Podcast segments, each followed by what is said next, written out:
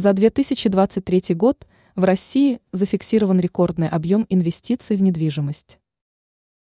Рынок недвижимости в Российской Федерации уже несколько лет демонстрирует уверенное динамичное развитие. Причем на ситуацию влияет не только рост стоимости недвижимости, но и растут объемы введения недвижимости в эксплуатацию. По информации газеты РБК «Недвижимость», за прошедший год в недвижимость различного назначения инвестировали порядка 830 миллиардов рублей. И если жилая недвижимость из-за постоянного регулирования рынка Банком России не достигла прошлогодних объемов, то коммерческая недвижимость пошла в рост.